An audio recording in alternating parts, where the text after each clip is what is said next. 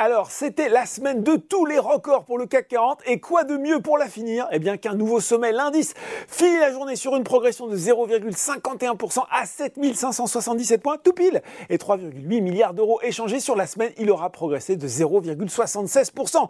Outre-Atlantique, la tendance est un petit peu moins porteuse avec un Dow Jones et un Nasdaq qui se replient à 17h45, moins 0,14% pour le premier, moins 0,1% pour le premier, pour le second, pardon, clairement, on préfère ne pas trop prendre de risques alors que les résultats des grands acteurs de la tech sont attendus la semaine prochaine. On revient à Paris, on regarde les valeurs en hausse sur le SBF 120, c'est Essilor Luxotica qui attirait tous les regards. La publication trimestrielle du géant de l'optique a convaincu avec un chiffre d'affaires de 6,1 milliards d'euros au premier trimestre, supérieur aux attentes et en croissance de 9,7%. Derrière, on retrouve Interparfum et GTT, GTT qui a confirmé ses objectifs 2023 après une hausse de 17,2% de son activité au premier trimestre à presque 80 millions d'euros. L'Oréal finit également en beauté, aidé sans doute un petit peu euh, par un petit coup de pouce de Berenberg qui a relevé son objectif de cours de 378 à 412 euros sur le leader des cosmétiques. Enfin, c'est Monakea qui se distingue sur le SRD, plus 15,6%. La MedTech qui a publié un chiffre d'affaires en croissance de 121% au premier trimestre à 4,16 millions.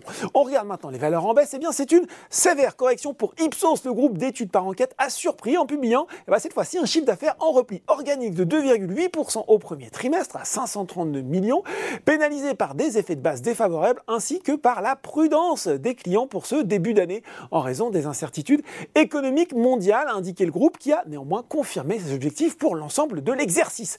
Casino aussi a souffert, tout comme Solution 30. Bah cette fois-ci, ce sont les résultats 2022 du spécialiste de la transition numérique qui ont clairement déçu les investisseurs. Le résultat net passe dans le rouge à hauteur de 50,1 millions. La marge opérationnelle recule de 9,4 à 5,2%. Pourtant, pour 2023, Solution 30 dit anticiper une croissance à deux chiffres lui permettant de franchir le cap du milliard d'euros de chiffre d'affaires.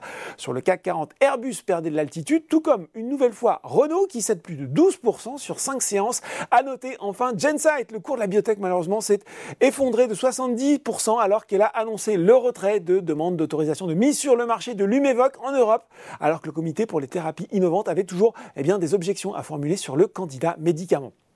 Voilà, c'est tout pour ce soir. En attendant, n'oubliez pas, tout le reste de l'actu éco et finance est sur Boursorama. Un très bon week-end.